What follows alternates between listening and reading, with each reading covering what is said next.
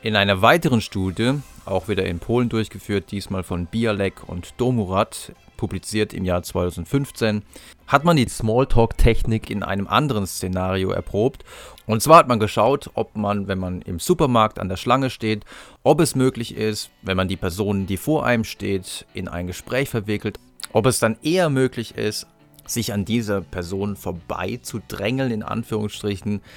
indem man einfach gesagt hat, Entschuldigung, dürfte ich bitte vor, weil ich es eilig habe.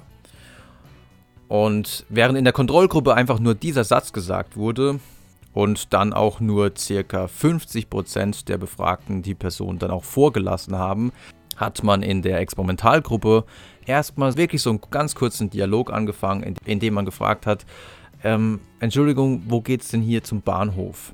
Ja, man steht also in der Warteschlange und man möchte angeblich zum Bahnhof und fragt dann den Vordermann, die Vorderfrau, ja, können Sie mir bitte erklären, wie ich von hier dann zum Bahnhof komme? Und nachdem es dann so einen ganz kurzen Dialog gibt, wie man jetzt am besten zum Bahnhof kommt, dann sagt der Verbündete des Versuchsleiters, ähm, Entschuldigung, könnte ich vielleicht bitte vor, weil ich habe es wirklich eilig. Mit dieser Vorgehensweise lag die Erfolgsquote bei circa 90 Prozent. Also wieder fast doppelt so effektiv, als wenn man die andere Person nicht in ein Gespräch verwickelt hätte. Andererseits muss man auch sagen, falls ihr euch an die Foot in the Door Technik erinnert, im Grunde ist das schon sehr ähnlich wie die Foot in the Door Technik, weil man zunächst mal die andere Person um einen kleinen Gefallen bittet, ja, können Sie mir bitte erklären, wie ich von hier zum Bahnhof komme? Und wenn die andere Person sich schon einmal einem gegenüber als hilfreich präsentiert hat, dann möchte sie im nächsten Moment nicht unbedingt als inkonsistent, als inkonsequent dastehen. Und dann ist sie tatsächlich wohl eher bereit, nochmal zu helfen.